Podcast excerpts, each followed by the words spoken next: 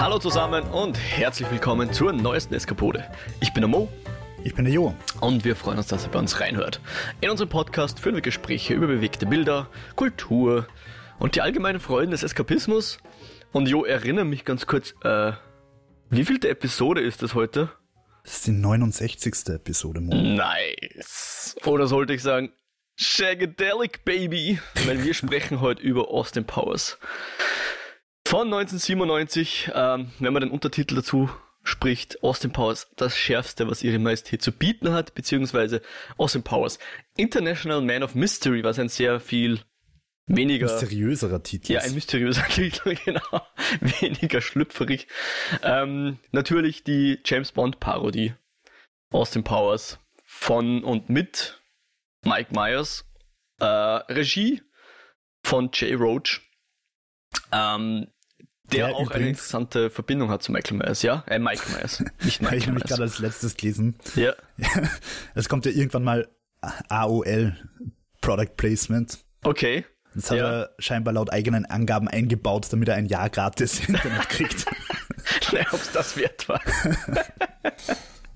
Ja, sehr interessant, nämlich auch die Verbindung zum Jay Roach, weil nämlich der, die Figur Austin Powers basiert auf einem fiktiven Charakter natürlich, den er Mike Myers erfunden hat, weil sie eine Band aufgemacht haben. Ähm, und in der Band war eine gewisse Susanna Hoffs, die auch sonst musikalisch sehr aktiv ist, deren Stage-Name sozusagen, weil die haben sich alle so Pseudonyme gegeben, übrigens Gillian Shagwell ist. Mhm. und deren Mann, deren Ehemann ist der Jay Roach und der Aha. hat hier Regie geführt. Und ich glaube, er hat das gar nicht so schlecht gemacht, oder? Für, für doofe Komödien, soweit es geht, hat er hier eine relativ solide Arbeit abgeliefert.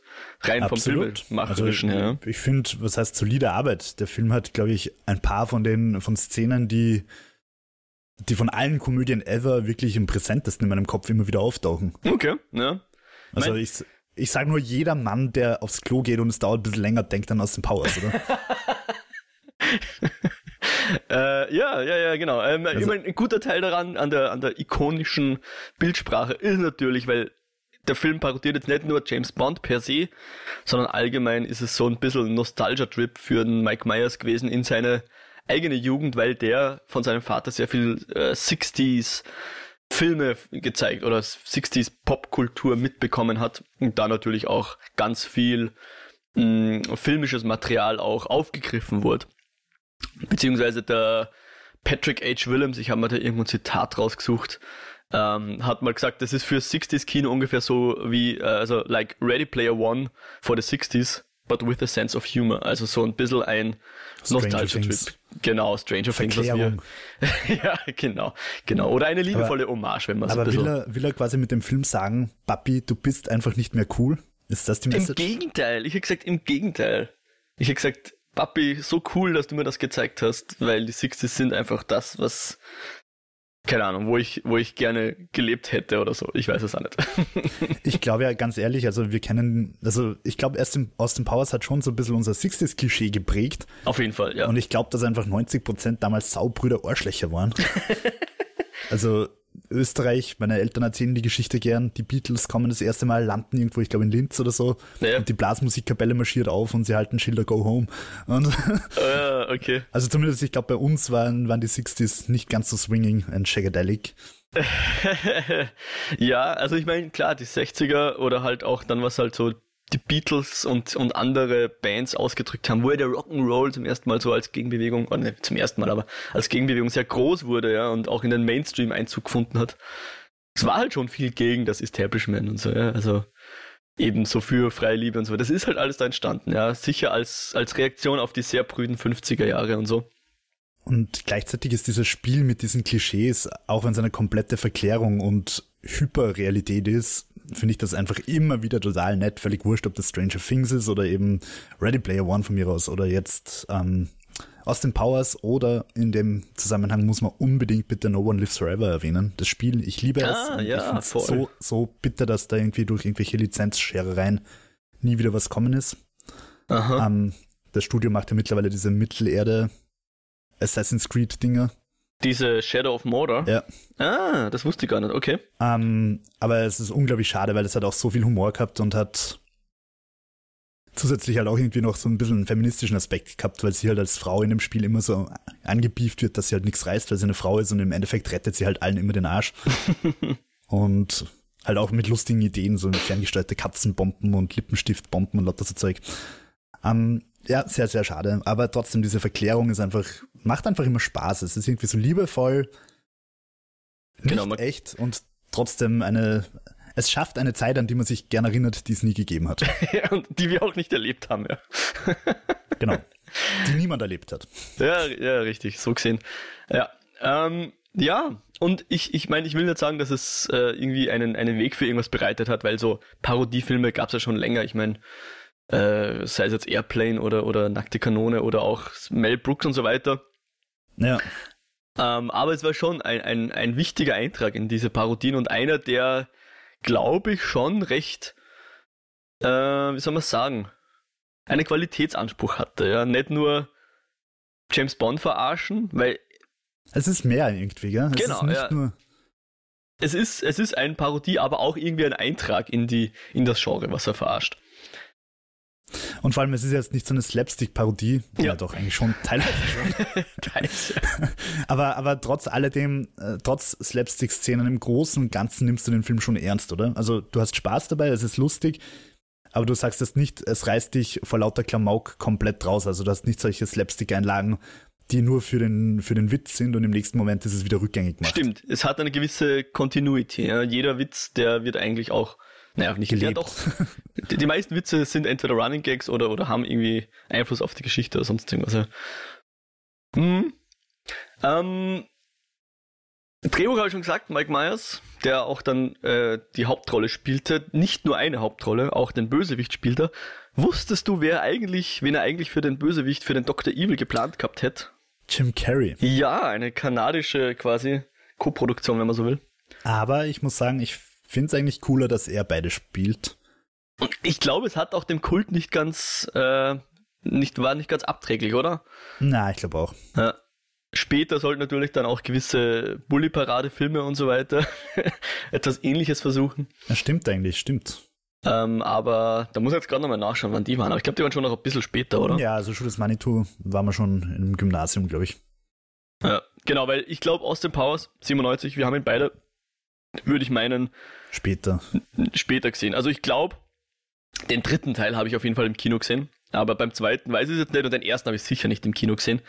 Ähm, wie so viele. Also es war einer der Filme, der auch im Kino eher als Flop schon abgestempelt wurde, der dann aber über die TV und, äh, weiß nicht, wahrscheinlich Kabelfernsehen oder irgendwie Auswertung noch ordentlich an. an weißt, weißt du, was der erste Teil gekostet hat? hat?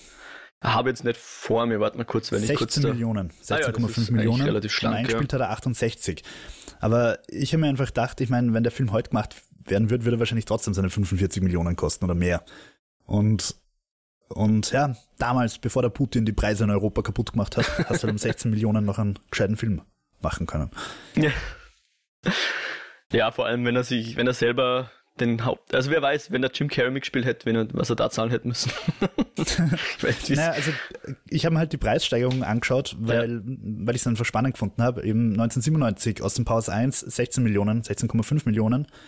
Was bei Who Shacked Me, also Teil 2, äh, Spionen geheimer Missionarsstellung, glaube ich auf Deutsch. Keine schlechte Übersetzung, muss man ihn echt lassen. 1999 äh, ja. 33 Millionen, ja. Okay, also schon ja, das Doppelte. Doppelte, ja. Und äh, Goldmember 2002 63 Millionen, wobei ich davon ausgehe, dass davon 61 Millionen wahrscheinlich die der Fettsuit gekriegt hat. Achso, oder der Fettsuit gekostet hat. ähm, na, aber also, sie haben sich immer verdoppelt.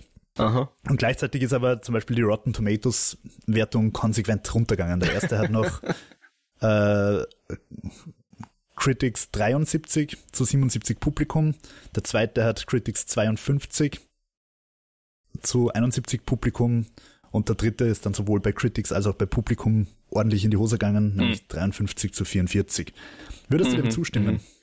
Ähm, ich muss zugeben, ich habe es nicht geschafft, dass ich alle drei nochmal schaue, aber ja, ich, ich glaube, der dritte war schon so ein bisschen more of the same und, und wir hauen jetzt nochmal drauf und versuchen uns irgendwie so ein bisschen zu steigern. Das, was normalerweise kommt mir vor, eher der zweite Teil immer so ein bisschen überambitioniert ist, ist hier eher der dritte Teil. Ich glaube, der zweite war schon noch cool, vor allem der hat also, den kultigen Minimi. Minimi ist super, also leider ja verstorben, Vern ja, Troyer. genau. Ähm, was auch gleich zum nächsten Punkt führt, nämlich Teil 4, der seit 2005 angekündigt ist. Okay. Wo Roach und Myers aber gesagt haben, dass es ohne Vern Troyer schwierig wird, weil ja. sie Minimi eigentlich so ein bisschen als, als heimlichen Hauptcharakter etablieren wollten, der scheinbar neben seinem ganzen Bösewichtsein ein, ein Doppelleben führt und auch sprechen kann und ganz normal ist quasi. Okay.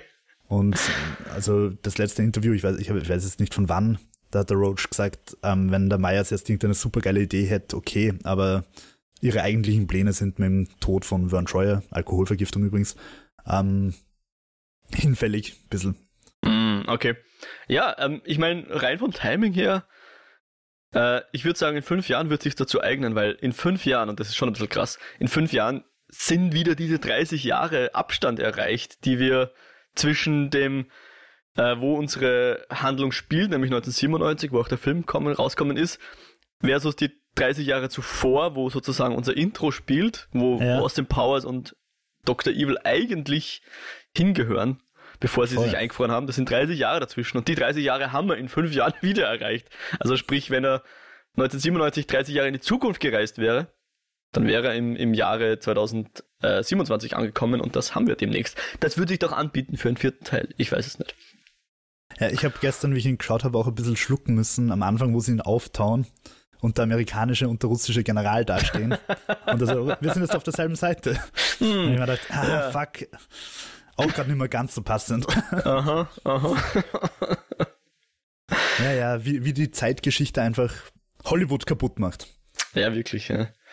Ähm, weil ich vorher von Patrick H. Williams schon geredet habe, der hat auf seinem Kanal ein sehr interessantes Austin Powers Video auch, wo er einen sehr glaubwürdigen ähm, und nur halb ernst oder nur, nur halb augenzwinkernd gemeinten äh, eine Analyse anstrebt, dass eigentlich Austin Powers sehr viel vorweggenommen hat, also von den Kinotrends, nämlich so Sachen wie jeder kriegt eine Origin Story, wir machen Redconning, weil der zweite Teil sagt uns ja zum Beispiel, dass die Vanessa Kensington ein Fanbot ist und solche Sachen, bis alles ist nur ein Daddy-Issue gewesen, weil wir ja rausfinden, also, weil wir dann ja noch Michael Myers oder Austin Powers Vater kennenlernen, bis hin zu, in Wirklichkeit waren der Bösewicht und der äh, Superheld eigentlich Geschwister, wie wir im dritten Teil erfahren und so. Das kommt ja dann alles in den tatsächlichen Kinofilmen nach aus dem, die nach aus dem Pause erschienen sind, auch Du meinst, so. du meinst das die Bond-Filme oder allgemein? Grundsätzlich, das ganze Kino, ja.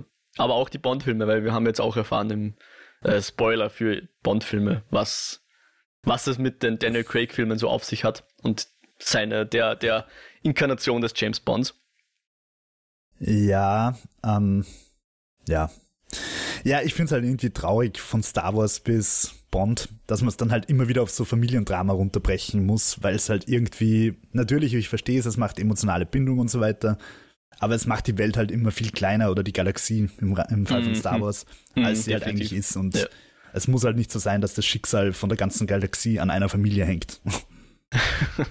ja, verstehe ich. Äh, apropos Daniel Craig, ich habe da noch ein sehr interessantes äh, Zitat gefunden, nämlich wo es darum geht, dass der Daniel Craig eigentlich gesagt hat, dass sie wegen Austin Powers die Daniel Craig äh, Linie an James Bond Filmen relativ seriös machen mussten und ein bisschen was von dem Klamauk, der doch immer in den James Bonds drin war, äh, bewusst draußen lassen haben, weil er gesagt hat, uh, we had to destroy the myth because Mike Myers fucked us. Also sie, nice. sie, sie, mussten davon wegkommen, dass der James Bond eben so ein Austin Powers ist. Uh, und alle, wie soll man sagen, alle Ähnlichkeiten sind rein zufälliger Natur und James Bond ist ganz wer anderes und deswegen haben sie da jetzt auch die Gags, die ja in anderen älteren James Bonds noch da waren, bewusst vermieden. Ah, deswegen ist er blond. genau. Na, ähm, aber ich habe so den Eindruck, und ich habe jetzt gerade vor kurzem alle Bonds bis zur Brosnan-Ära geschaut. Aha.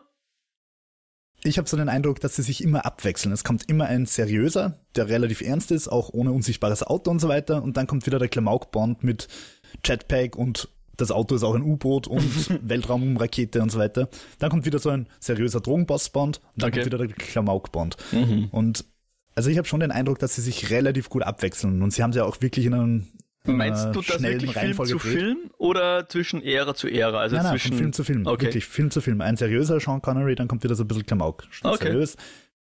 Was äh. ich mir denken könnte, vielleicht auch ein bisschen mit den Produktionskosten zu tun hat, weil sie kommen halt wirklich da wirklich so im Abstand von ein, zwei Jahren. Ja. Dass sie halt einen immer drehen, der ein bisschen billiger ist, ohne Weltraum und, und Space Station, den du halt in Kolumbien schnell runterdrehst auf einer Insel und dann wieder irgendwas, wo es halt mehr Studio und Klamauk ja. und Vulkanbasis. Ja, ja, ja, okay. Reine, also ich, ich weiß nicht, ob es so ist, aber es ist halt so eine Überlegung, die ich habe beim Schauen. Das ist nicht so unplausibel. By the way, um es noch einordnen zu können, also wir haben es ja schon gesagt, Austin Powers parodiert halt vor allem das 60er Jahre Kino, auch die James Bond, glaube ich, eher die kultigeren, ja, ja, älteren Fall. James Bond. Aber nur, damit man es einordnen kann. Also der Film Austin Powers ist 97 äh, äh, rauskommen, im selben Jahr kam auch Der Morgen stirbt nie raus und 95 kam Goldeneye, also die beiden ersten Brosnan-Filme es waren so zeitgleich mit dem Austin Powers, sagen wir mal. Aber auf die nimmt er, glaube ich, sehr wenig Bezug. Vielleicht noch am Ende mit diesem, mit diesem Videokonferenztelefon, was da in der letzten Szene noch vorkommt. Aber ansonsten äh, eher klassische Genau, äh, was, was haben wir da am Anfang schon, Connery und so weiter. Roger Moore vielleicht noch, keine Ahnung, wie weit er das dann äh, spinnen mag, weil wir haben ja, ich kann mich erinnern, du hattest einmal ein James Bond Zitat gebracht, da werden wir dann ja. vielleicht später noch drüber reden, äh, was auch tatsächlich fast eins zu eins fast, unter, unterstrichen, äh, in Austin Powers vorkommt. Ja. Weißt du, was, was ich ganz schockiert festgestellt habe gestern beim Schauen? Sag mir's. Nämlich, dass ich die Namen abgesehen von Alotta Vagina, Vagina natürlich damals überhaupt nicht kapiert habe. Also ich, ich hab, mir war überhaupt nicht klar, was Basil Exposition ist. Ja, sehr grandios, ja, ja. Oder Random Task. Ja. Bester Name überhaupt. Wobei man ja sagen muss, dass eigentlich der Oddjob, auf dem er ja basiert, auch nicht viel besser ist. Also. Ey, also ich meine, die Bond-Bösewichte sind ja auch wieder so ein Thema für sich. Ich meine, ja. warum, warum gibt es einen Typen, der ein Gebiss hat, mit dem er Stahlseile durchbeißen kann? Ja. Ich meine, selbst wenn er Stahlzähne hat, werden seine Kieferknochen das trotzdem nicht mitmachen. Ja, ja. ähm, ja, aber das finde ich, das war eigentlich wirklich bei Bond konsequent, dass die Bösewichte von Anfang an irgendwie schon so Superpowers gehabt haben. Also es ist immer wieder, dass du so einen Muskelberg hast, auf den er einschlagt und der bewegt sich halt einfach überhaupt nicht und haut die Leute aber drei Meter weit. Aha. Ähm, das war immer schon so ein bisschen übernatürlich, sag ich mal. Okay. Ähm, ja. Apropos Muskelberg und beziehungsweise Oddjob beziehungsweise ja, Random Task. Hast du den Joe Son seine Wikipedia? Ja. Ich möchte nicht zu tief eintauchen, weil es echt ein bisschen düster ist, aber der hat leider dann eine sehr äh, kriminelle äh, Biografie zu Buche und sitzt, glaube ich, im Moment auch immer noch eine lebenslange Haftstrafe deswegen ab. Ja, also, also ich ja. habe es gerade wirklich, um der journalistischen Sorgfaltspflicht nachzukommen, unter Anführungszeichen, nochmal rausgesucht, nicht nur auf Wikipedia, sondern auch auf anderen Seiten. Sehr gut, danke, ja. Also mach mal einen kurzen True Crime Einschub. Ja. Also 1990 wurde eine Frau verzahrt und ähm, vergewaltigt. Mehrfach und gefoltert. Und gefoltert. Und 2008 wurde ein gewiss, gewisser Joe Son, nämlich der Random Task von Austin Powers, äh, wegen Randalieren festgenommen. Sie haben DNA-Spuren genommen und haben also diese Vergewaltigung von 1990 eindeutig auf ihn äh, hingeführt oder wie halt verknüpft. Mhm. Und er ist seit also 2008 dann im Gefängnis wegen dieser Vergewaltigung und dieser Folterung und Wobei ein Teil davon ist, glaube ich, verjährt, deswegen war die Haftstrafe ja, nicht auf, mal so 2011, lang. Ja, ich weiß eher. 2011 hat er halt dummerweise seinen Mithäftling erwürgt und getötet und jetzt sitzt ja. er nochmal lebenslänglich. Genau. Also nicht sein cooler Typ. Ja, äh, bisschen, bisschen arg, wenn man, wenn man dann den, den Film irgendwie so sieht, weil sie reden ja davon, dass er irgendwie ein äh, koreanischer Wrestler ist oder so. Er war tatsächlich war er wirklich, ja. Martial Arts also so Kämpfer, aber nicht sehr erfolgreich. Ja. Und scheinbar laut, laut IMDb hat das Opfer äh, sogar die Austin Powers DVD daheim gehabt. Okay. Gottes Willen, naja. Äh, okay, kehren wir zurück beendet. zu den etwas flacheren äh, Themen, beziehungsweise den etwas heiteren Themen, namentlich äh, Austin Powers. Ähm, äh, ein, ein interessanter Eintrag in der, in der, wie sagt man da, Zusammensetzung des Produktionsteams ist vielleicht noch der George S. Clinton, der nämlich bereits einen anderen Film, den wir besprochen hat, die Musik äh, dazu gemacht hat, nämlich Mortal Kombat.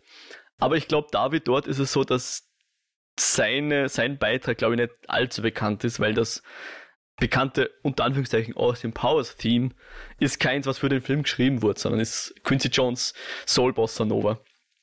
Aber okay. auch das hat eine ähnliche Kultigkeit wie das James Bond Theme, wie ich finde. Also ähm, ein, ein sehr schöner, ein sehr schöner, sehr schön ausgesucht, würde ich meinen, für den Film. Ähm, Absolut. gibt also gut die Stimmung wieder, ja. aber wir haben noch eine Verbindung zu Mortal Kombat. Okay, wie schaut die aus? Hatte ich ähm, sofort.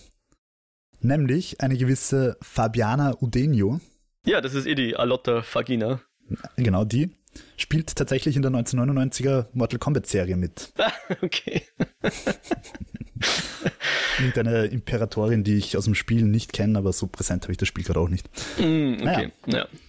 Ja, sonst sollen wir vielleicht noch ein paar kleine Cameos abklappern, die ja im Film vorkommen. Also, was mich überrascht hat, was ich nicht gewusst hat, Seth Green, Ja, Scott Evil, Genau. ist einfach Produzent von Robot Chicken. Mhm, doch, doch, ja. Ähm, ja, hast du noch irgendwelche Trivias, irgendwelche Äh, erwähnenswerten? ja, ich meine, wenn man den Film jetzt schaut, zumindest in der Version, wie wir ihn geschaut haben, ich habe ihn auf Netflix geschaut, ich nehme auch, du, du auch. Ja, ich auch. Ja. Genau. Ähm, es, es ist auf der Wikipedia jeweils als Deleted Scenes äh, gelistet. Ich bilde mir aber schon ein, dass ich die Szene bereits kannte. Nämlich, es kommen zum einen vor der Christian Slater als, als äh, Wache, die hypnotisiert wird. Und Ja, der ja. Rob Lowe als, äh, können wir dann später auch noch drüber reden, als Freund von einem der Henchmen. Beziehungsweise Wer? natürlich Carrie Fisher als der, der Rob Lowe, ja, ein Schauspieler. Ich kenne ihn vor Okay. allem wegen Parks and Recreations. Okay. Äh, Carrie Fisher natürlich als Therapeutin, äh, die wohl auch nicht gecredited wurde, aber Wo? Wann die bitte? Therapeutin, die Familientherapeutin, wo, wo sie in diesem Sesselkreis sitzen mit den Vätern und ihren oh mein Söhnen. Gott, habe ich Carrie voll Fisher. nicht Mhm. erkannt. Und halt, aber das ist auch jemand, der bei uns, glaube ich, nicht so bekannt ist, der Tom Arnold, aber der war auch mal eine Zeit lang sehr weit vorne im Comedy-Business, der halt der Texaner ist, der ihm da äh, zuspricht bei der Toilettenszene. Und natürlich Will Ferrell. Richtig, Will Ferrell in heute äh, wird man das auch nicht mehr machen, leicht gedunkelter Hautfarbe als Mustafa, einer der Henchmen, ja. Ja, finde ich aber in Ordnung, weil, Achtung, Okay. Jetzt bin ich gespannt. Weil es brutal gesagt also als Parodie von Bond einfach durchgehen könnte, wo, sie, wo er nach Asien fliegt und sie machen einfach einen Japaner aus ihm. Ja. Ja, wenn man es als Parodie sehen will, dann können wir das so nehmen, aber ja. Ähm, okay, lustiger hätte ich es gefunden, wenn es, keine Ahnung, Chris Rock gewhitefaced hätten oder irgendwie sowas. aber ja. Als der Lipizzaner. Ja. genau. Äh, was war das für ein Film? Leslie Nielsen irgendwas, gell? Ja, Nackte Kanone? die nackte Kanone, Sehr 1 oder 2 oder 3, keine Ahnung. Genau. Und, und natürlich Auch sehr, ja. nicht mehr ganz zeitgemäß, Das aber lustig. Natürlich, der restliche Cast kann man auch noch erwähnen, also die, die, die Bösewichte und innen Mindy Sterling als Frau Verbissener und äh, ähm, Robert Wagner als Number Two, beziehungsweise Michael York als besagter Basil Exposition, sehr guter Name. Ja. Äh, und natürlich Elizabeth Hurley als Vanessa Kensington, äh, ihres Zeichen Tochter der von ähm, Mimi wo Rogers. sie? Mimi Rogers, danke, gespielten Mrs. Kensington oder Miss Kensington, ich komme immer durcheinander. Ja. Ja. Kann und, ich gleich noch ein Trivia einstreuen Ja, zu den bitte. beiden? Ja. Also zu Elizabeth Hurley und Mimi Rogers. Mhm. Beide haben nach dem Film gebeten, die schwarzen Catsuits behalten zu dürfen und es wurde ihnen gewährt. Okay, sehr schön. Ähm, ja, und erwähnt haben wir natürlich auch schon, dass dieser Film äh, zumindest dann später so erfolgreich wurde, dass es eben zwei Sequels gab, Austin Powers das By Who Shacked Me und von 1999 und Austin Powers in Goldmember von 2002. Ähm, und ja, genau, und damit würde ich sagen, wenn du jetzt so nichts mehr zu den Rahmenbedingungen sagen willst, könnte man langsam Ähm, in die Handlung eintauchen. Ja? Ja, würde ich sofort. Ich wollte nur noch kurz dein subjektives Gefühl eben zu Teil 1, 2 und 3 Mhm. sagen. Also ich habe den Zweier und den Dreier erst auch schon länger nicht mehr gesehen. Den Dreier habe ich schlecht in Erinnerung, also da habe ich überhaupt keine guten Mhm. Gefühle verknüpft. Mhm. Ähm, aber den Zweier, den, da habe ich schon so Momente im Kopf, wo ich sage, war schon ein Gaudi und den würde ich mir auch nochmal anschauen. Ja, definitiv. Und- also, genau wie du sagst, ich glaube, selbst damals war beim dritten schon erkennbar, dass es ein bisschen abgenutzt wird, die Formel, und dass es einfach nur ein bisschen so Gross-Out-Humor halt dann da ist und so. Wir haben die damals alle auf Deutsch geschaut, also müsste man sie wahrscheinlich nochmal auf Englisch schauen, um es fair zu beurteilen. Aber ich habe auch das Gefühl, dass der zweite äh, besser gealtert wäre und ein bisschen kultiger ist und ein bisschen mehr äh, Gagdichte hat oder Gags, die auch funktionieren hat. Ja, vor allem ist der zweite halt auch nochmal irgendwie so, der, der nimmt halt diese ganzen Bond-Klischees, eben Mondbasis und so, Mhm. und toppt halt einfach nochmal, beziehungsweise holt sich da wirklich die extremsten Sachen raus und Ja. Und ich, ich habe mir dann auch beim Schauen äh, vom ersten jetzt eine Liste gemacht von Szenen, wo ich mich ziemlich genau erinnern kann, dass ich die als, äh, sagen wir mal Kind, ja, bestenfalls Jugendlicher, Teenager, äh, gefeiert habe. Ja, ähm, das, aber das ist das, was ich vorher gemeint habe. Diese Szenen, du hast diese zwei, drei Szenen, die du ja. einfach für immer im Kopf hast und ja.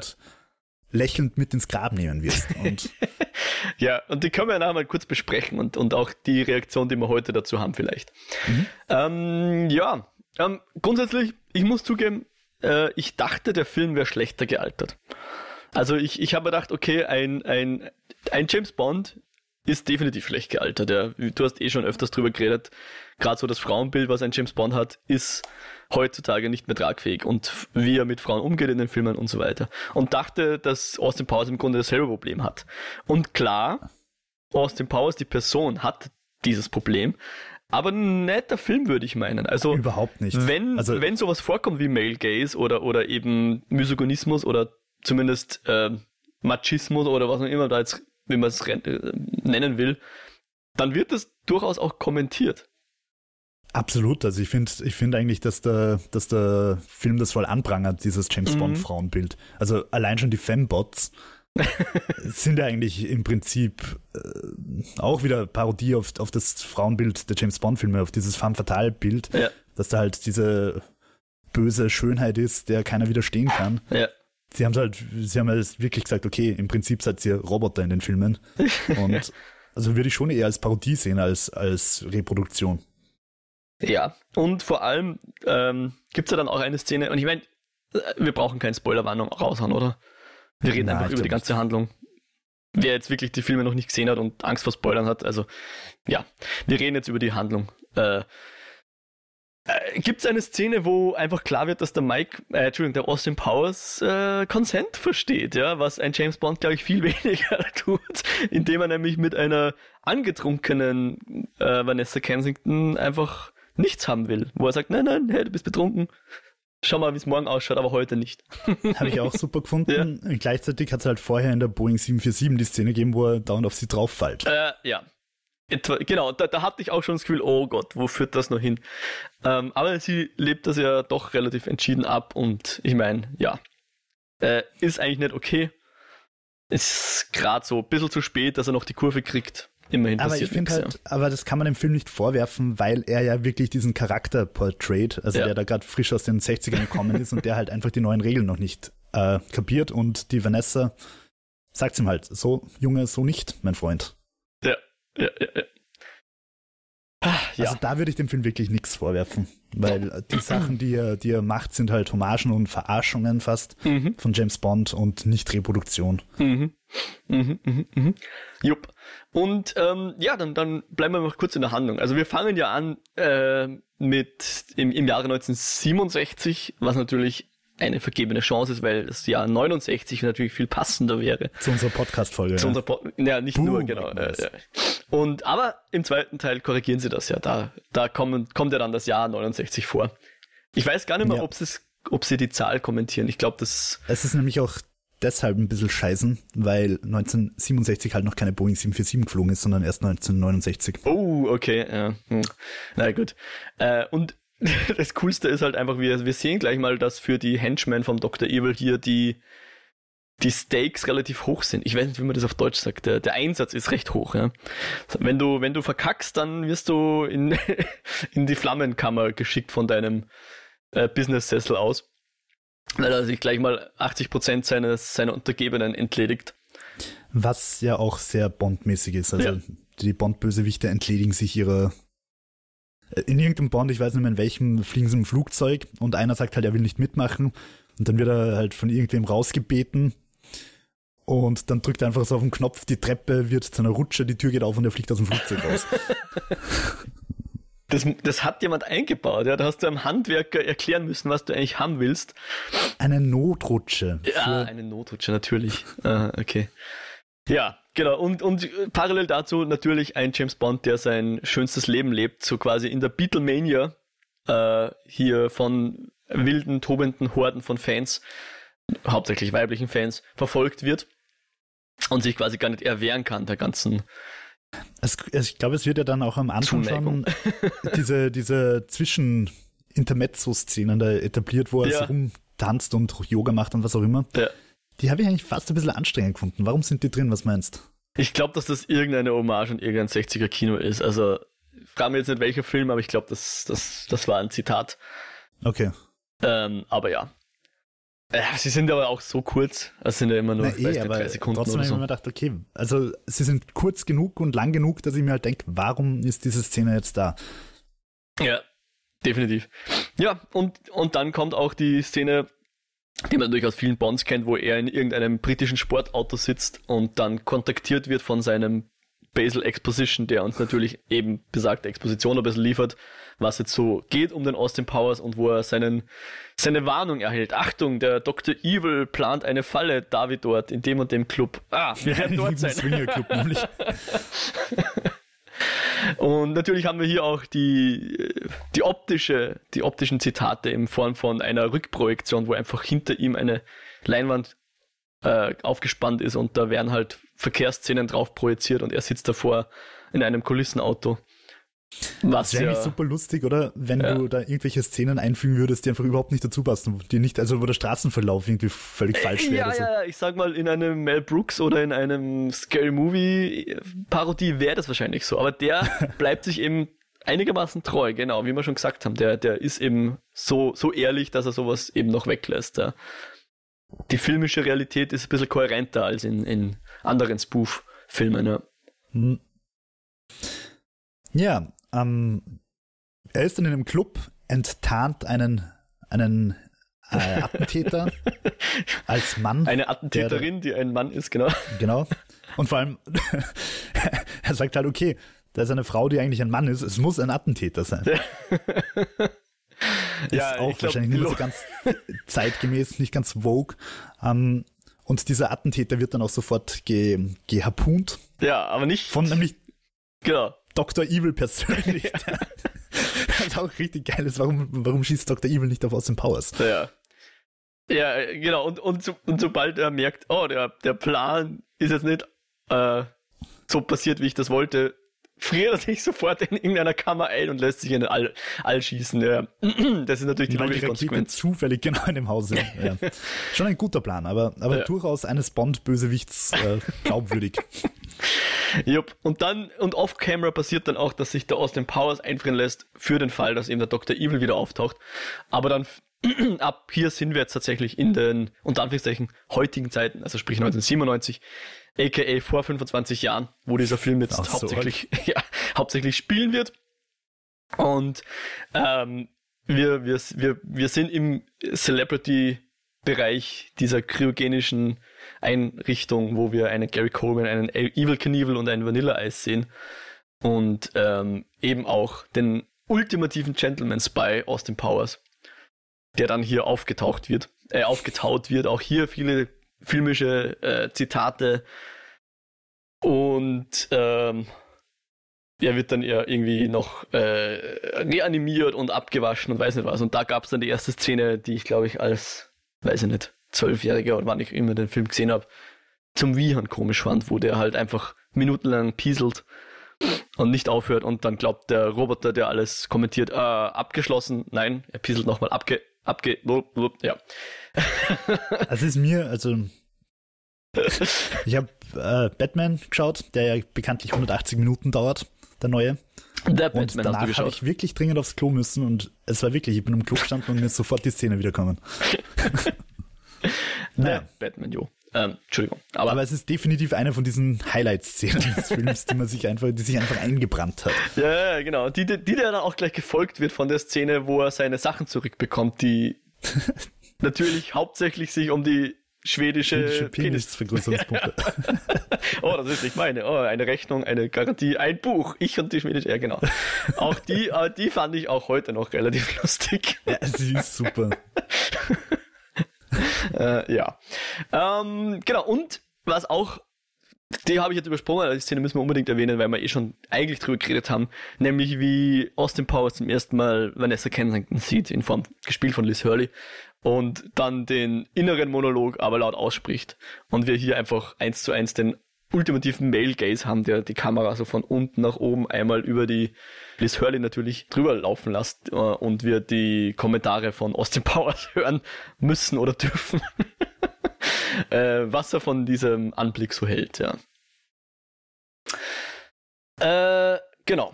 Und ich, ich glaube, dann fliegen sie eh schon im Flugzeug herum, weil sie ja natürlich den Dr. Evil irgendwie finden müssen und so weiter, oder? Was, was. Ich habe jetzt die, die Handlung nicht ganz so genau rausgeschrieben. Äh, weil, ich glaube, weil dieser russische und dieser, die Szene finde ich einfach auch großartig, wo er sagt, was? Wer sind Sie? Äh, mit den Russen sind Sie wahnsinnig? Nein, wir, der Krieg ist vorbei, wir gehören jetzt zusammen oh, gut, dass der Kapitalismus besiegt wurde. Nein, Stimmt, wir haben gewonnen. Also, wir, wir merken, Austin Powers ist eigentlich Kommunist. Gute Szene. Auf jeden Fall, äh, die beiden sagen halt, dass, dass äh, Dr. Evil irgendwie in Nevada gesichtet wurde, somewhere in Nevada. Ah ja, genau. Und deswegen Boeing 747 sie darüber. Genau. Und äh, ja, weil Dr. Evil mittlerweile äh, seine Evil Corp, wie auch immer die jetzt genau heißt, äh, VirtueCon wurde mittlerweile gegründet von seiner Nummer 2 und funktioniert einfach als stinknormale kapitalistische Firma und macht Geld, ja. Also der äh, Number 2 hat hier ein vorgeblich legitimes Geschäftsmodell entwickelt mit, äh, weiß ich nicht, Fabriken und Fabriken, die Modelle von kleinen Fabriken macht. Auch super. und ja, aber der Dr. Evil will natürlich böse Pläne schmieden. Äh, und nachdem die Menschheit einige der bösen Pläne bereits vorweggenommen hat, nämlich zum Beispiel ein Loch in die Ozonschicht zu machen. Auch interessant, 97, sie reden darüber, dass das äh, Skin Cancer verursacht, wenn die Ozonschicht beschädigt wird, was ja. natürlich jetzt nicht falsch ist, aber die Global Warming war damals noch nicht so wirklich das Thema, weil ich glaube, das wäre eigentlich der böse Plan, der naheliegender wäre, oder? Dass man die Ozonschicht zerstört, um dann irgendwie Global Warming äh, zu verursachen oder irgendwie sowas. Ah, Aber das war halt 1997 noch nicht ganz so äh, groß, das Thema. Beziehungsweise da war die Greta einfach noch zu jung. Ja, oder noch nicht auf der Welt. Äh, beziehungsweise die Klima, nicht der Klimaerwärmung, sondern äh, wie sagt man da jetzt? Climate Change. Gibt es ein deutsches Wort dafür? Äh, Klima. Klimaveränderung? Nein, Veränderung? Das stimmt nicht. Ja. Klimawandel? Klimawandel, danke, das ist es. Jupp. Aber letzten Endes beschließen sie dann doch das gute alte, wir erpressen die Welt mit einem nuklearen Sprengkörper Schema zu verfallen. Und er möchte eine Million Dollar natürlich haben. Ich habe mir das mal angeschaut. Äh, das ist Warte mal, ah, jetzt weiß ich nicht, ob es mit 1997... Sein, dass du das inflationsbereinigt hast, oder was? Ja, ja, ja, aber jetzt, jetzt bin ich mir nicht sicher, äh, es wären 8,5 Millionen Dollar, aber ich bin mir nicht sicher, ob ich das mit 1997 gemacht habe. Ah. Auf jeden Fall ist es wenig. Ja, ja, wie auch immer, genau. Im Film ist es halt lächerlich wenig und sie wollen dann eine, na, 100 Milliarden Dollar oder? Ja, Billion Dollars. 100 Milliarden Dollar, denke ich mir. Also Jeff Bezos, glaube ich, hat 180 Milliarden oder ja, so. Ja, ich glaube, so viel hat er in der Scheidung ungefähr verloren. Echt? Naja, nicht ganz, aber er hat da äh, ziemlich um, viel abgeben müssen. Weil seine Frau war ja dann kurzzeitig, keine Ahnung, drittreichste Person der Welt oder so. Nur dadurch, dass sie sich von ihm scheiden hat lassen. Ah, Na shit. genau, eine Million in 1967 ist ungefähr 8,5 Millionen heute. Also nicht so arg. Ja, es ist achtfach so viel Geld, aber keine Größen, ja, aber du musst ja bedenken, dass, dass du für das Geld damals halt trotzdem einfach auch wahrscheinlich viel mehr noch gekriegt hättest. Ja, das schon. Oder, aber auf jeden Fall, die 100 Milliarden, die er dann fordert, ähm, ich weiß halt erst auch nicht, wie die Wirtschaft 1997 war, aber heutzutage wären halt auch die 100 Milliarden für die UN wahrscheinlich schon stemmbar. Äh, ja, definitiv für Tech-Millionäre. So viel ist klar.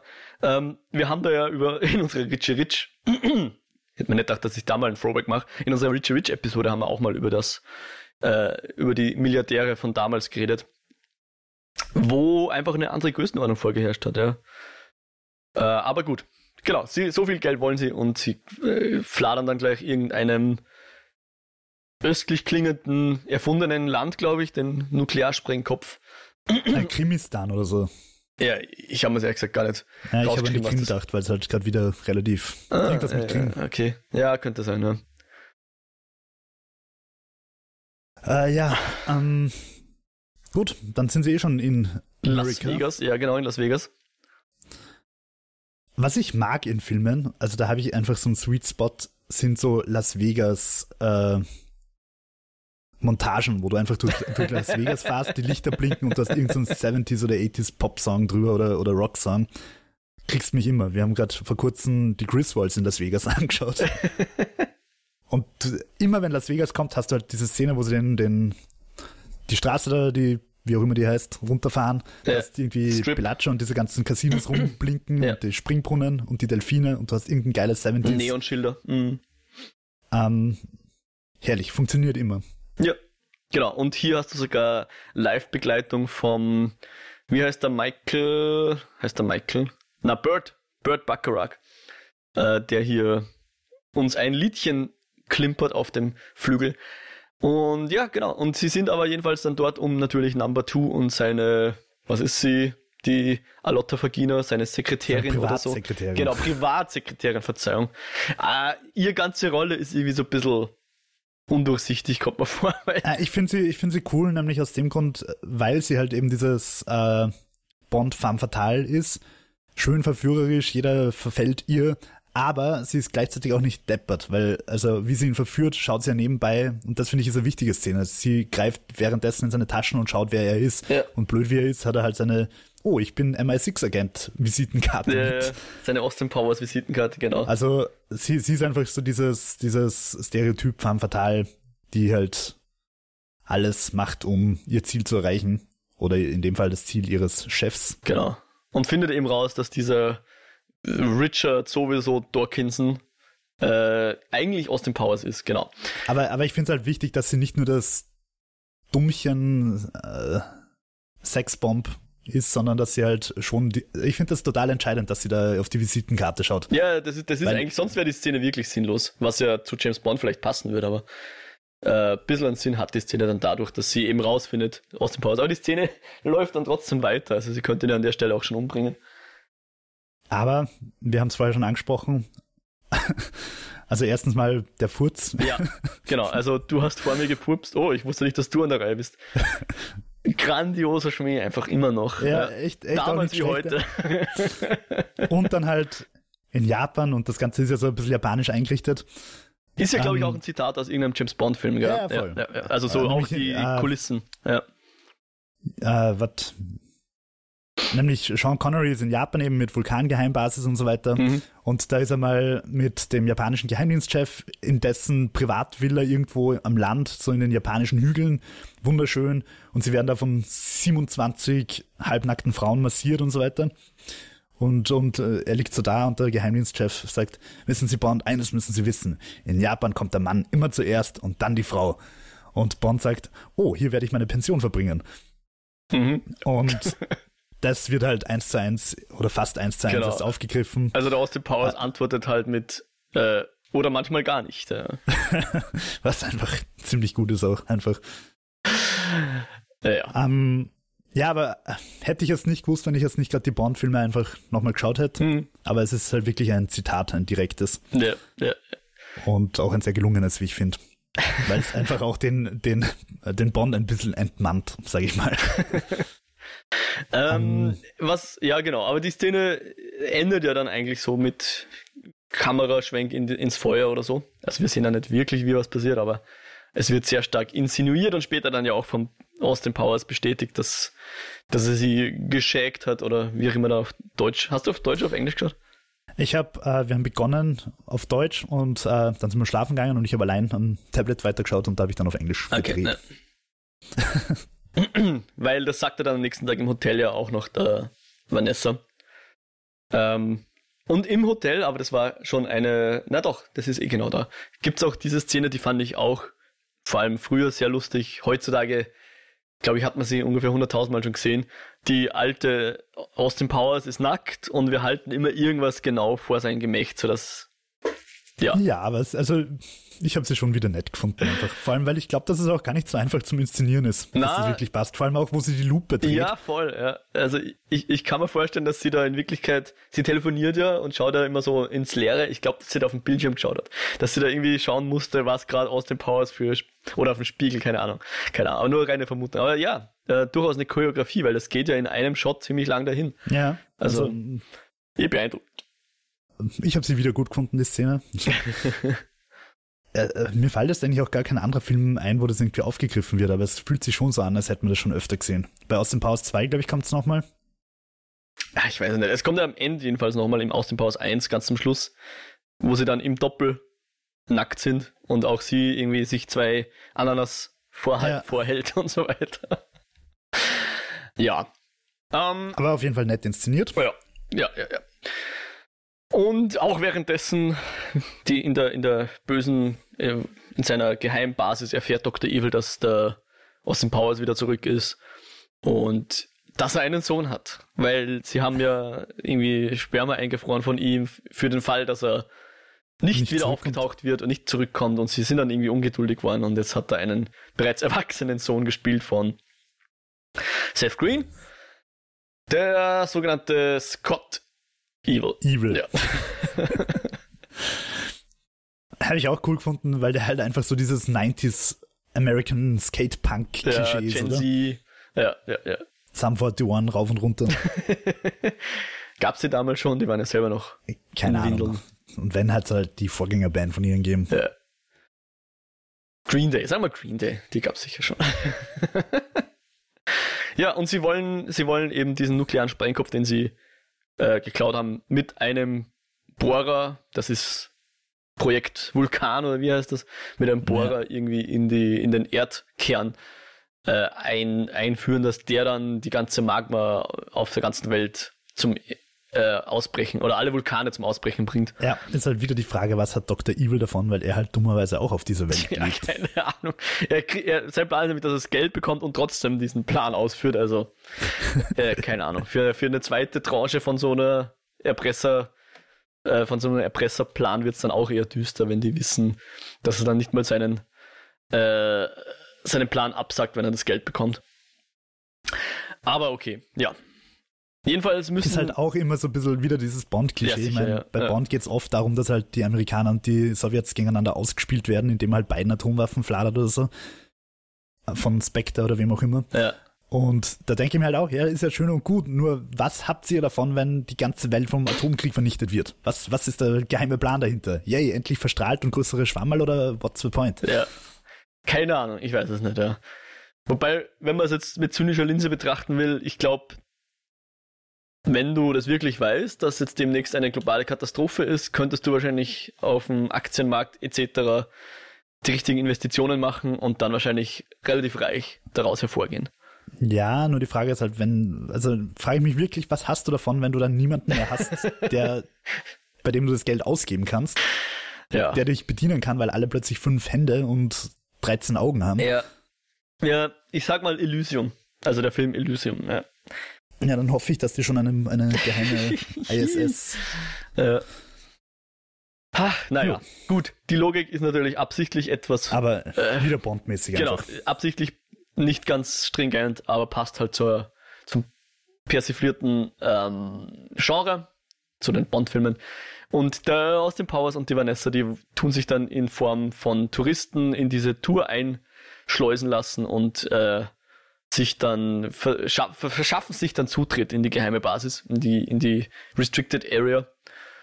Und auch dort gibt es wieder einige sehr kultige Szenen. Also angefangen mit der Dampfwalzen-Szene. Die Dampf, ja, Dampfwalze ist unglaublich kultig.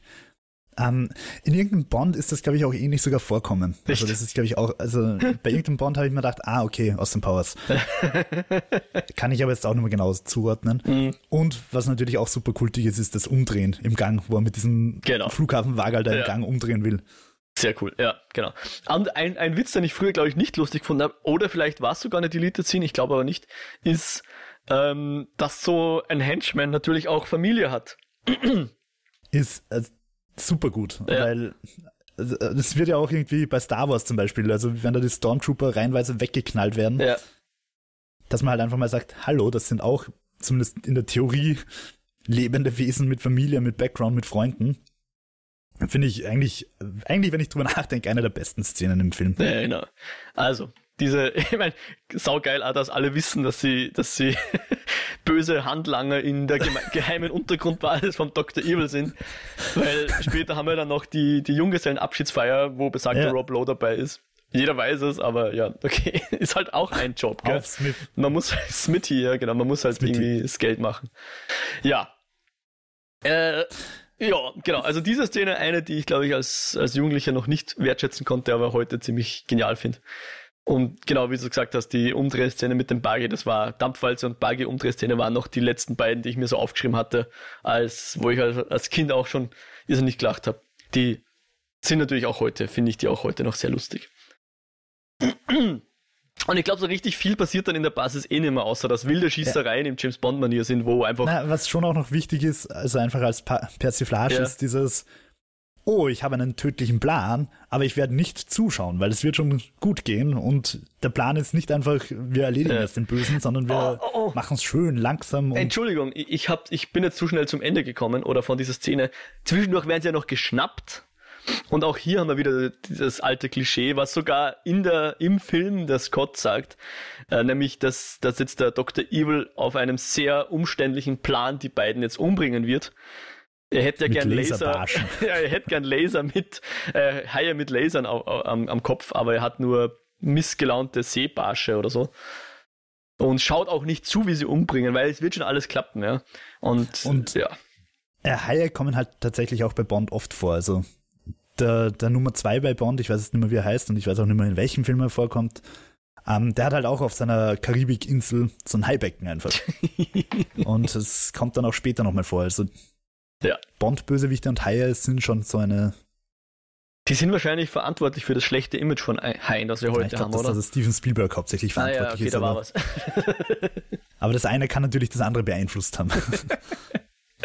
ja, genau, in dem Fall sehr tödliche Barsche, weil, wie wir wissen, ein gewisser Smithy überlebt das Ganze nicht, aber ein gewisser Austin Powers und eine gewisse Vanessa Kensington überleben das sehr wohl und schaffen es dann eben auszubrechen. Äh, hätten sie es mal so gemacht, wie das Scott gesagt hat, einfach mit der Pistole, er hat einen Zimmer, holt die mal und knallt sie ab und fertig ist die Geschichte. Aber nein, das wäre nicht Was ich James Bond mäßig. übrigens auch super finde, ist, dass er sie extra noch umzieht, also dass er ihnen so Ja, Bösewicht. Gefangenen Ja, Cyber, also nicht Cyber, sondern Space retrofuturistische. Future 70s Ja. Mhm. Ray-Punk-Kostüme gibt. Genau. Und mit dem rennen sie dann auch im, im, im restlichen Verlauf der Geschichte rum, ähm, um, um jetzt hier die, die, den bösen Plan zu vereiteln. Weil natürlich braucht man Countdown, damit man natürlich rechtzeitig abhauen kann in Form von Dr. Evil. Und natürlich gibt's einen großen, leicht äh, verfügbaren Abort-Button, den man dann im letzten, in der letzten Sekunde drücken kann. Aber erst nachdem er sich durch hunderttausende Bösewicht-Henchmen geballert hat, die alle irgendwie so wie auf einer Galerie aufgereiht stehen. Alle schießen auf die beiden, aber sie werden natürlich nicht getroffen, aber jeder Schuss ein Treffer von den anderen beiden. Ich, ich kann mich erinnern, ich habe irgendwann mal rumgesappt und zufällig einen alten Bond auf Kabel 1 oder so gesehen und es ist echt ziemlich lächerlich, wenn du das anschaust, wie er einfach Ist mitten im Raum steht. Piu, piu, zwei Henchmen fallen rum, aber hunderttausend andere stehen um ihn rum und treffen ihn einfach nicht. Ja, wobei es schon auch gute Kampfszenen in Bond gibt, also vor allem so Unterwasser-Kampfszenen, wo gute Marinetaucher gegen böse Marinetaucher sich fetzen und überall fliegen die Wasserstoff, äh, die, die Sauerstoffflaschen weg und Luftblasen splubbern und da kriegt wieder eine Harpune ab von beiden Seiten und so. Okay, ja. Aber stimmt, Bond ist natürlich sehr unbesiegbar. Und ja, sie schaffen es dann, das abzubrechen und äh, in einem letzten verzweifelten, äh, wie sagt man da, Sekunden. ja, haut dann halt wieder Dr. Evil ab. Und äh, tut aber vorher noch seinen. Na, warte mal kurz. Einerseits haben sie den Nuklearkopf, den brechen sie ab, und dann möchte Dr. Evil aber die Basis noch in die Luft sprengen. So ist. und ähm, Dr. Evil möchte, äh, der, der, der Nummer 2 möchte auch noch einen, einen äh, Kooperation mit dem Austin Powers eingehen, was an Dr. Evil natürlich auch nicht passt. Und der haut dann jedenfalls ab und möchte die Basis in die Luft jagen, bevor er abhaut. Oder startet da wieder so einen Countdown-Timer. Alle laufen raus. Der Austin Powers macht einen, einen seinen berühmt-berüchtigten Salto in sein Auto rein. und alle entkommen, Gott sei Dank. Zumindest von den Guten. Weil wir sehen ja dann auch die von der britischen Intelligence, glaube ich, eingeflogenen komischen Soldaten, oder? wer auch immer das genau ist. Die Vanessa hat sie geholt, oder? Ja, ja, genau, die Verstärkung. Die Vanessa geht durch den Notausgang da raus und holt die Special Forces. Genau, die aber nie was machen, oder? Außer dann wieder rauszurennen aus, dem, aus dieser Untergrundbasis. Ja, das muss auch irgendwer machen. Ja. und der Dr. Evil schießt sich ins Weltall, lässt sich wieder einfrieren und äh, ja, ist bereit für den zweiten Teil sozusagen. Während jetzt natürlich Austin Powers und Vanessa Kensington jetzt endlich zueinander finden können, sie heiraten natürlich, wie das züchtig ist und gehen natürlich auf Flitterwochen. Und da taucht dann noch einmal der Random Task auf mit seinem berühmt-berüchtigten Schuhwurf, der nicht mal so schlimm ist, wie wir das glauben, weil ja, du kannst eine Keramikbüste von dem Sockel runterschießen, aber sonst hast du halt eine Beule am Hirn, wenn du jetzt getroffen wirst von dem Schuh. Und an der Stelle, und das kommt auch vorher schon vor, beide Male rettet eigentlich Vanessa Austin und niemals andersrum, oder? Ähm, also es kommt ja, zweimal glaub, vor, dass glaub... sie ihn rettet und ich glaube, es ist dann nicht so, dass sie, dass er sie dann zurückretten muss oder sonst irgendwas. Also nicht so wie im neuen Batman. Genau. Sondern ganz einfach, sie hilft ihm, dadurch stirbt er nicht und dann können sie entweder gemeinsam oder äh, Austin Powers kann dann jedenfalls den Bösewicht äh, unschädlich machen. Der es aber jeweils auf sein Leben abgesehen hat und nicht auf das Leben von der Vanessa. Ähm, Bond heiratet ja tatsächlich auch in einem Teil. Ja, stimmt, ja. Und es hört halt tatsächlich die auch so Penny, auf, oder? Wen heiratet er? Nein, nein, nein, nein, nein. Ich, ich, bin mir, boah, ich bin mir echt nicht mehr ganz sicher, weil halt alle Bond-Filme gleich heißen ja. und äh, sie haben halt ihre Ähnlichkeiten. Mhm. Ich glaube, es ist die Queen of Thorns. Ich habe ihren Namen ah, vergessen. Ja, Rick, Ricks, Diana Ricks. Ja, ich, ich glaube, sie heiratet mhm. und mhm. sie fahren dann halt so Honeymoon-mäßig weg und dann fährt halt noch so ein Bösewicht-Auto vorbei und macht quasi einen Drive-by und erschießt sie. Oh, und düster. was ich dann recht konsequent oder interessant finde, ist, dass auch wenn die Bond-Darsteller wechseln, diese Geschichte, dass er mal verheiratet war und, und deswegen jetzt irgendwie zermürbt ist, weil halt seine Frau umgebracht worden ist, Aha. das wird dann konsequent durchzogen. Also auch wenn der Bond wechselt, aber das bleibt kohärent. Hm. Ja, ich war mal verheiratet. okay, cool. Ja, cool. Ja, aber an der Stelle ähm, haben wir dann eben äh, das Ende, weil jetzt der Dr. Evil sozusagen erstmal außer Gefecht gesetzt ist. Er ist wieder eingefroren. Und der Austin Powers und die Kensington, die, ja, keine Ahnung, sehen wir dann im zweiten Teil. Ja. Ähm, ich finde ihn nach wie vor sehr sehenswert. Also ich habe wirklich viel Spaß gehabt gestern. Das ist doch schön, ja. Ich fand auch, er ist äh, weniger schlecht gealtert, als ich befürchtet habe. Äh, relativ zeitlos. Ich meine, das ist halt immer cool, wenn du Filme hast. Na gut, tun sie jetzt nicht wirklich. Aber ich sag mal, die in der Vergangenheit spielen. In dem Fall wäre es die 60er Jahre da hast halt immer das Gefühl, du bist jetzt in die 60er Jahre und nicht, du schaust einen alten Film. Also ja. einen Film, der jetzt irgendwie gealtert ist. Äh, ich mein, ja. Wenn du halt nie dir anschaust, so der Laptop von der Vanessa. das stimmt, ja. Dieser, dieser Koffer. Ja. Und das Handy, beziehungsweise auch die, die, die wenige CG, die hauptsächlich beim, beim Big Boy, beim Raumschiff von Dr. Evil vorkommt, ist natürlich aber jetzt auch nicht so wahnsinnig gut. Aber, aber das sind halt trotzdem auch ja. Zeitzeugnisse, weil ich denke mir halt, wenn du zum Beispiel die Marvel-Filme anschaust, die ja auch immer so ein bisschen übertriebene Agenten und so weiter haben, ja. wo halt alles dann immer sofort Hologramme und leuchtende CGI-Dinger sind, die im Raum rumschweben. Das hat man in den, in den 90er Jahren wohl noch nicht so interpretiert, dass, dass, die, dass die Technik so sein wird. Ja. Ja. Sondern, ja. Ja, ähm, mir ist gerade während unseres Gesprächs noch eingefallen, also eben erstens No One Lives Forever muss öfter gespielt werden an alle Leute, die es noch nicht gespielt haben, aber ich glaube, man kann es gar nicht kaufen, weil es eben diese Lizenzschere reingibt. Und Tolles Spiel auf jeden Fall. Ist 20 Jahre alt, also weiß ich nicht, ja. wie das jetzt zum Laufen, also Oma zum Laufen bringt und wie es da ja, ausschaut. Ich muss mal schauen, ob es bei vielleicht Good Old Games oder so gibt. Ja. Ähm, und Evil Genius ist mir währenddessen erst noch eingefallen. Ah, ja, ja. Da, da ist ja einer von den Figuren tatsächlich auch sein glatzköpfiger Monokel. ein Stavro Blofeld, der natürlich die Vorlage ist für einen Dr. Evil.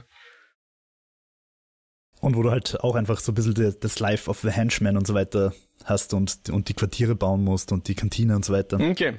Ich habe das leider nicht gespielt, aber ja. Er spielt es mal. Sehr also. schönes, sehr schöner äh, Shoutout hier, Jo. Ja, danke. Und dann wollte ich noch fragen, so irgendwie so als Franchise existiert es aber eigentlich nicht, oder? Es gibt es keine Comics oder, oder oder eine Cartoon-Serie oder, so. oder so. Ich weiß es nicht. Ganz ehrlich, ich würde es ihnen zutrauen, aber ich weiß es jetzt nicht. Ähm, also eigentlich hat alles Unterkommen ist mir jetzt nix. Comics und. Wahrscheinlich gibt es Actionfiguren, so ein bisschen Merch, aber ich glaube nicht, dass es jetzt so eine große großes Universum ist irgendwie. Und, und vor allem, also ich denke mir, wenn Vern Troyer tot ist, also zumindest in Comicform könnte man die Geschichte ja dann trotzdem weitererzählen. In der Form, wie sie es geplant gehabt hätten. Das stimmt, ja. Oder so ein bisschen wie bei äh, Vision slash Jarvis vom Iron Man, so als, als Hologramm oder so. Oder wie, wie. Na, ich, ich erwähne den Film jetzt nicht, aber wir haben ja ein Sequel gehabt vor kurzem, wo auch künstliche Intelligenz in Form von physischer, in physischer Form vorkommt. Okay, ich habe keine Ahnung, wovon du redest, aber egal. äh, ja, na, aber äh, sie würden wahrscheinlich, wenn sie wollen, könnten sie vielleicht drum rumarbeiten. Aber gut, das müssen sie halt wissen, ja, wie sie da jetzt auch das Vermächtnis und Anführungszeichen von Vern Troyer behandeln wollen, ja. Sollen wir jetzt auch nicht irgendwie verramschen, sage ich jetzt mal. ich meine, ich könnte mir gut vorstellen, wenn, wenn sie jetzt wirklich einen vierten Teil machen würden, den sie jetzt vielleicht ohne Vern Troyer nochmal neu aufziehen, dass es dann halt wirklich, wie du vorher gesagt hast, diese Spannungsfeld Early 2000s und jetzt 30 Jahre später quasi wird. Mhm. Und halt auch, wie man die Welt zum Beispiel vor 9-11 gesehen hat. Ich meine, das hat halt die ganze Sicht auf die Welt auch stark verändert. Ja. Weil, äh, extrem gesagt, vor 9-11 hat man halt irgendwie zum Beispiel jetzt äh, mit der arabischen Welt auch eher irgendwie fliegende Teppiche und Aladdin verbunden. Und seitdem ist es halt leider Gottes ziemlich verknüpft mit Terrorismus und Krieg und irgendwelchen Panzern, die durch Sand fahren. Und also ich finde schon, dass die Welt da so rund um 1999, wo eben Austin Powers kommen ist und wo dann auch irgendwie so diese Filme, die das neue Jahrtausend geprägt haben, Matrix und mhm. Herr der Ringe, mhm. auch der erste Star Wars. Also da könnte man sicher auch nette Hommagen machen, so ans, ans Ende des letzten Jahrtausends. Ja, wahrscheinlich, ja guten alten 90er. Und zwar das Ende der 90er. Und zwar aus eben nicht aus der Sicht von damals, weil äh, aus dem Powers 1 ist halt aus der Sicht der 90er in den 90ern gedreht worden, sondern ja. wie man jetzt die 90er sieht. Ja. Mit Buffalos und also diese Plateauschuhe und weiß ich nicht, komischen Frisuren und bunten Jacken und weiß ich nicht. Ja. Man könnte sicher viel Britney machen. Spears, ne? Spice Girls. Wobei man auch sagen muss, Mike Myers hat jetzt nicht unbedingt den besten Track Record erarbeitet. Also ja, Wayne's World und Austin Powers, beides grandios, aber halt später dann irgendwie mit, wo er, was er selbst gemacht hat, namentlich hauptsächlich Love Guru. naja. gesehen. ähm, ja, er hat dann einen Schreck gesynchronisiert, das macht er auch ganz wunderbar, aber ich weiß nicht, wie viel er da jetzt am Drehbuch mitgemacht hat und. Und bitte Inglourious Bastards. Ja, eh, er, er tritt eh als Schauspieler auch auf, aber ich meine, so als, als Drehbuchschreiber in letzter Zeit, ja. weiß ich jetzt nicht. ob er dann nochmal zu alter Form zurückfindet. Ja, ja ich, ich würde schon, also ich hätte schon Bock auf den Austin Powers 4, muss ich sagen. Ja, voll. Wenn er, wenn, wenn er die richtigen, wie du sagst, wenn er da die richtigen Schlüsse zieht und das ins neue Jahrtausend ordentlich transportieren kann. Wobei, gut, Goldmember war, glaube ich, schon in diesem Jahrtausend. 2002, ja. ja. Aber du, du weißt schon, was ich meine, wenn er das irgendwie schafft, zeitgemäß zu machen, dann wäre das, da ist da definitiv viel da. Und es würde auch passen zu diesen ganzen eben, wir hatten jetzt die ganzen Franchise-Revivals, ja, mit Star Wars äh, 7, 8, 9 auch nochmal und so. Und vor allem, wenn du diese Revivals machst, machst du ja durch die Bank einfach playing it safe. Du machst einfach eine Kopie vom besten Teil und mit neuen Schauspielern. Ja. Und das sollte halt natürlich gibt es das. na, warum? Es gibt halt das, äh, das Viertel im Internet, das sich furchtbar drüber aufregt, aber es spielt halt ein. Also, also aus marktwirtschaftlicher Sicht macht das schon Sinn, dass ein Star Wars 7 so ist, wie er ist. Und auch die neuen Jurassic Park zum Beispiel und so. Ähm, ja, ich glaube, ich habe nichts mehr anzumerken. Ja, ich habe auch das meiste eh schon vorher gesagt. Ähm, dann würde ich sagen, beschließen wir einfach unsere Eskapode für heute. Äh, ein, eine Episode. Sache ja, bitte, ja. Äh, noch äh, auf Metaebene. Mhm. Also wir, wir wollten natürlich äh, für die Eskapode 69 etwas Schlüpfrigeres. ja. Mir ist jetzt gestern Abend eingefallen, eigentlich hätten wir Showgirls nehmen müssen von ah, Paul Ja, haben wir eh geredet über. Das, haben wir? Ja, wir haben geredet. Beziehungsweise auch Benedetta, was ja so der aktuellere Verhöfen ist, den wir auch beide, glaube ich, schauen werden oder Benedetta schon schauen. ist mir tatsächlich jetzt einfach, ich habe es nicht geschafft, in den drei Tagen zu schauen und es ist mal mein Amazon Rant oh, ausgegangen. Ich muss schauen, ob mir ich fehlen noch habe. Irgendwie 30 Minuten oder so fehlen mir noch. Oh Aber hat mir gut gefallen, soweit ich ihn gesehen okay. habe. Ach so, um, diese 48 Stunden, in denen du. Ja, ah, okay. Super, super nervend. Ja. Na, ja. Weil ich halt im Bett schaue und dann werde ich müde und schaue am nächsten Tag weiter und es ist sich echt nicht ja. ausgegangen. Ich weiß auch nicht, das ist halt echt schwierig mit, den, mit der Schlüpfrigkeit, wo man da die Grenze zieht. Ich, ich habe für mich jetzt so beschlossen, ähm, oder so mal in mich reingehorcht. Es geht mir schon darum, dass ich einen Podcast machen möchte, den ich auch mit meiner Mutter zum Beispiel gemeinsam hören würde oder mit meinen Eltern. Ja. Liebe Grüße ja. an Mama. äh, und ich glaube, wenn ich da Showgirls besprechen würde, ich glaube, da, da, bin ich manchmal ein bisschen zu brüder, dass ich da ganz frei gerne ja, aber, drüber reden würde, was da so vorkommt. also warum ich zum Beispiel Showgirls super gefunden hätte, weil es tatsächlich viele YouTube-Videos und sogar Dokumentationen gibt, wie aus diesem schlechtesten Film ever hm. einfach ein totaler Kultklassiker geworden ist. Hm. Also der wird komplett gefeiert jetzt. Und wenn du den jetzt auf dem Festival zeigst, auf irgendeinem kleinen Independent Festival, wird der wahrscheinlich fast die meisten Leute reinholen. ähm, ja, ja. Naja, wäre auf jeden Fall auch eine gute und vor allem amüsante Honorable Mention gewesen für Folge 69. Ja. Nice. Ähm, genau, ja. wir sehen uns dann am 20. April wieder. Nein, wahrscheinlich schon vorher. Ähm, aber wir können uns ja wieder überleben. Ich glaube, letztes Jahr haben wir zum, zum 420 Day haben wir, glaube ich, Pineapple Express gemacht, oder? Ich glaube, wir haben jedenfalls mal Pineapple Express gemacht. Ich weiß nicht, ob es dem anders gegeben. Wir, ich möchte jetzt auch nicht versprechen, dass wir irgendwas machen am 420 Day, aber äh, heute, 69. Eskapode, beschließen wir jetzt hiermit. Äh, das war's für heute. Wir hoffen, euch hat's gefallen.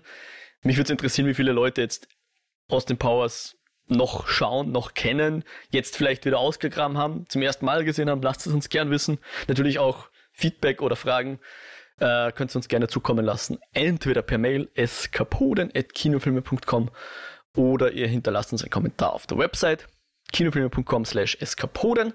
Ihr könnt uns auch auf Twitter folgen bzw. erreichen. At eskapoden, wie sollte es anders sein? Und natürlich bei den diversen Podcast-Anbietern könnt ihr uns abonnieren und liken und reviewen und was auch immer alles so geht. Äh, und wir freuen uns drüber und natürlich auch über persönliche Empfehlungen an Freunde und Freundinnen. Und falls wir irgendwo nicht verfügbar sind, bei einer Plattform, bei der ihr euch sonst gerne, äh, wo ihr uns sonst abonnieren wollt oder so, lasst es uns gerne wissen, dann schauen wir, dass wir da auch reinkommen. Jo, wo findet man denn dich sonst im Internet? Edward Rabbit 360 auf Twitter und Jo Meyerhofer, M-A-Y-R Hofer auf YouTube, wo ich mich über Follows und so weiter freue und Kommentare und vielleicht auch wieder mal über ein neues Video, wenn ich irgendwo Zeit dazu habe. Und dich, lieber Mo, wo finde ich dich? Ich bin äh, auf Twitter, at Modriak, das ist Modriak mit einem CWCs am Ende. Und sonst, wer noch mehr von mir hören will, kann gern mal in den Lichtspielcast reinhorchen. Und damit verabschieden wir uns für heute. Hoffen euch geht's gut. Macht's es gut. Bis die Tage. Baba. Ciao, ciao. Ciao, ciao.